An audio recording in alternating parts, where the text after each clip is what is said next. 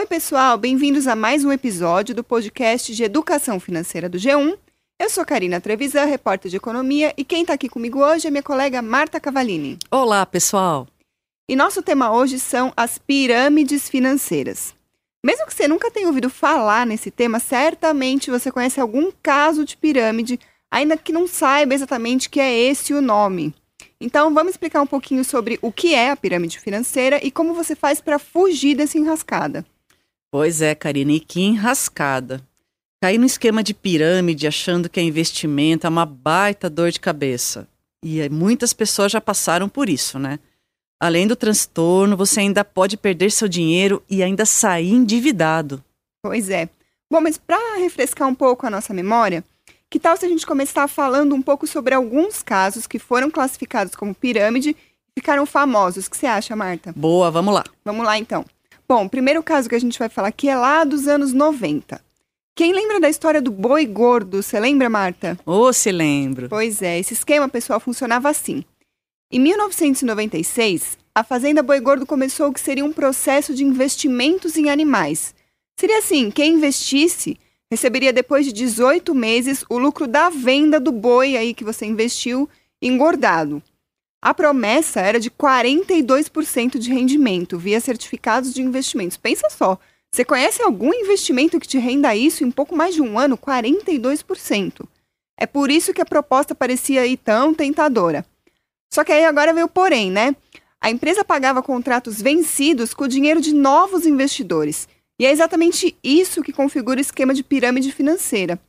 Isso não se sustentou. Em 2001, a empresa pediu concordata. Muita gente que achava que estava investindo, que tinha encontrado aí um ótimo negócio, acabou perdendo tudo. Esse exemplo explica para gente o que é um esquema de pirâmide e por que o consenso entre os especialistas é de que ele não se sustenta. Vamos explicar isso direitinho. Quando os ganhos de uma pessoa que seria um investidor vêm da entrada de novas pessoas, isso é considerado pirâmide. Ou seja, para que alguém ganhe, é preciso que outras pessoas entrem com dinheiro. O rendimento, então, não vem da venda de um produto ou de um serviço, ele vem da adesão de cada vez mais pessoas. Mas se a gente pensar com calma, a gente vai ver que uma hora fica matematicamente impossível trazer cada vez mais pessoas. E o resultado é que quem entrou por último vai se dar mal com certeza. Pois é, gente. Para entender um pouquinho melhor, eu conversei com o Vinícius Maeda, da consultoria de investimentos Magnetes. Vamos ouvir a explicação dele, Marta? Oh, vamos lá. A pirâmide financeira, basicamente, pode, ela pode ser caracterizada né, quando um indivíduo é estimulado a ficar convidando outras pessoas a entrarem em uma determinada organização em troca de rendimentos.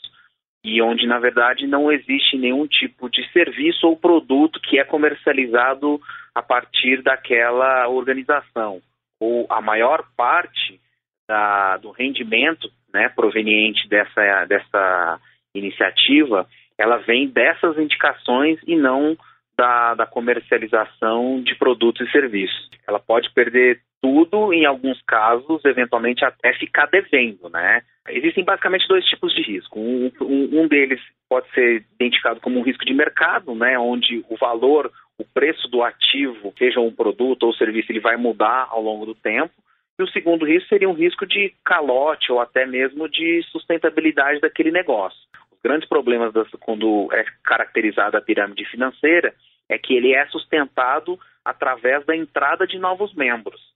Quando isso para de acontecer, que é estatisticamente comprovado que é impossível se sustentar no longo prazo, ela rui, né? ela cai e, e você vai perder as pessoas que chegaram ali como diz, no final da festa, elas vão se machucar, elas vão sofrer um calote, podendo perder tudo que investiram e em determinadas situações ficar até devendo, dependendo de como é a relação que ela firmou com aquela organização. Pois é, mas voltando aos nossos exemplos de casos julgados como pirâmide aqui no Brasil, a gente pode falar também um pouquinho da Avestruz Master. Você lembra dessa também, Marta? Sim, vamos lá. Teve esse caso também que ficou bem conhecido. A empresa era uma criadora de avestruz, que tinha sede em Goiânia. Chegou a ter 40 fazendas e mais ou menos 50 mil investidores em várias partes do Brasil. Ou seja, muita gente, né, Karina? Pois é. E como a empresa atraiu tanto investidor assim? Bom, ela prometia lucro alto e garantido para quem investisse na criação de avestruz. A ideia era que a pessoa estaria investindo na criação das aves e a empresa garantia a recompra desses animais por meio de título. O problema é que a empresa não tinha autorização para fazer esse tipo de negócio com a venda de papéis, né, que seriam esses títulos. O esquema foi descoberto em 2005. A empresa, claro, faliu e muita gente perdeu dinheiro, consequentemente, né? Pois é, pessoal. E a gente vale destacar aqui, claro, o esquema de pirâmide é ilegal e as empresas que são pegas organizando isso, prometendo aí rendimento para as pessoas, acabam respondendo na justiça. Bom, mas agora que a gente já relembrou aí alguns dos maiores casos que foram configurados como pirâmide no Brasil, Vamos falar um pouco sobre como não cair numa cilada dessa, como se proteger. Sabe aquele momento que você, você recebe uma oferta que parece até boa demais para ser verdade? Quem nunca, né, Marta? Nossa.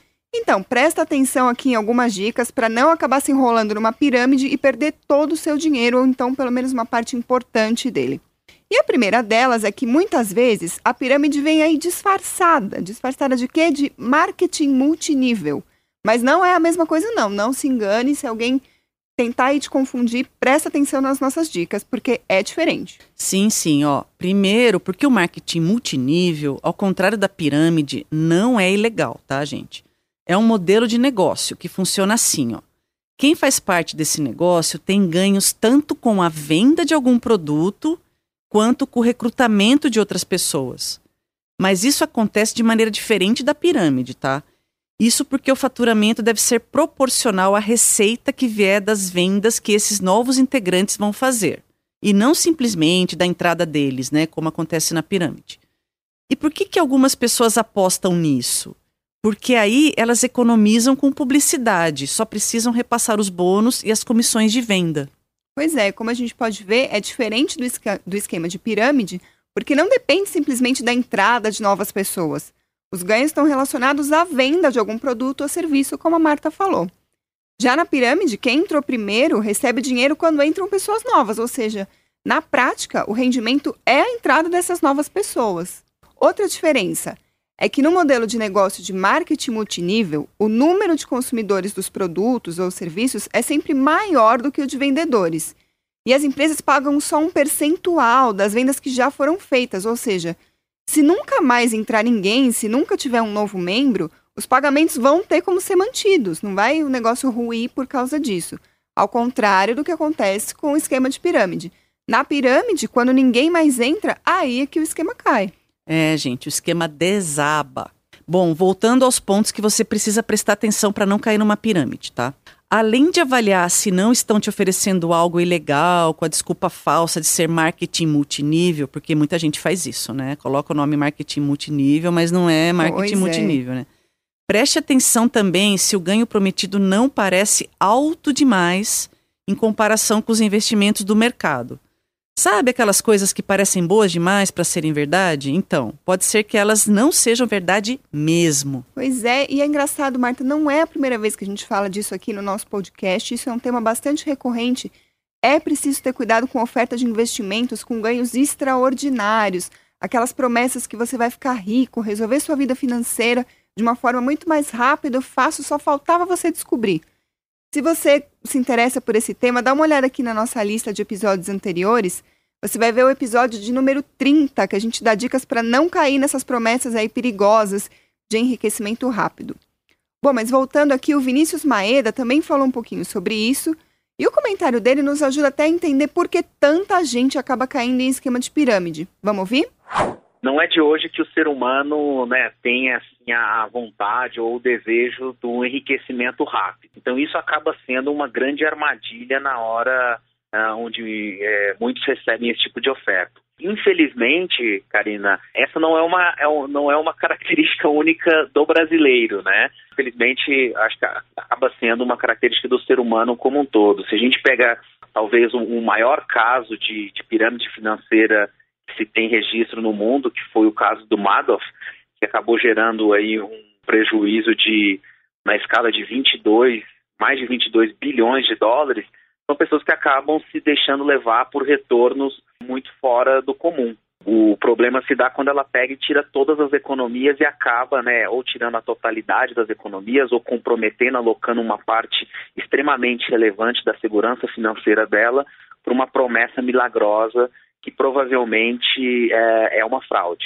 Mas não se deixar levar aí por essa por essas promessas e, e, e, pesquisar bastante que existem produtos bons, boas alternativas que são seguras, que são idôneas, bem reguladas e feitas com profissionais e instituições sérias.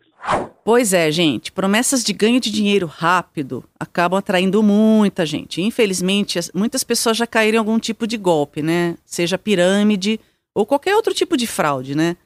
Bom, se esse é o seu caso, a gente separou algumas dicas para que isso não aconteça de novo.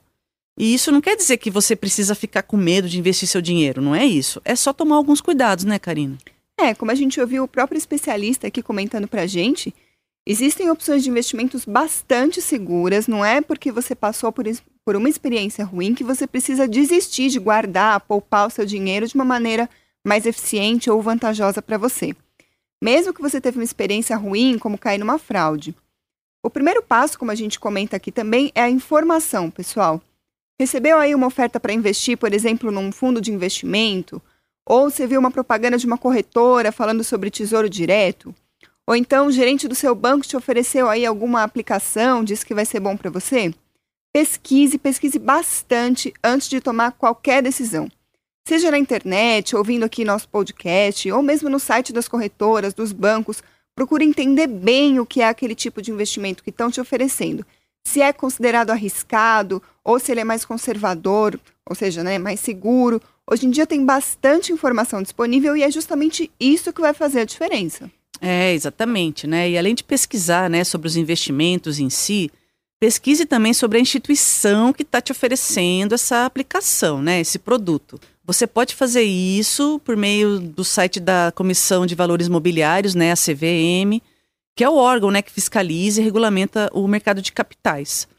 Verifique também se a empresa, seja o banco, corretora, já não foi alvo de reclamações na internet. E, e, tem vários sites que você pode entrar ali e ver né, se tem reclamação. O importante é você se certificar se é uma empresa idônea, confiável, né? Antes de aceitar qualquer oferta. E se ainda ficou na dúvida, consulte um especialista. Pode ser um consultor financeiro, por exemplo, no caso de investimentos e aplicações ou se for no caso de oferta de negócios, você pode também ouvir um advogado se você está na dúvida, né? Se é um esquema de pirâmide. Pois é, ele vai poder tirar todas as suas dúvidas e tomando todos esses cuidados, mesmo que você tenha tido uma experiência ruim, já tenha sido vítima de fraude, dessa vez você vai estar protegido porque tem as informações que precisa. Sim, é preciso ter cuidado, dinheiro a gente sabe que é coisa séria e para a maioria das pessoas custa bastante ganhar, né, Marta? Nossa, a gente trabalha muito, Ou né? Então custa. tem que tomar cuidado onde investe esse dinheiro mesmo. Mas mesmo assim, calma, não precisa ficar com medo de investir. Investir é algo positivo, é uma forma de poupar o seu dinheiro, organizar suas finanças e também te ajudar a se preparar para os seus projetos pessoais, realizar os seus sonhos, as suas conquistas, inclusive aí a sua segurança financeira. O segredo é fazer isso de maneira consciente.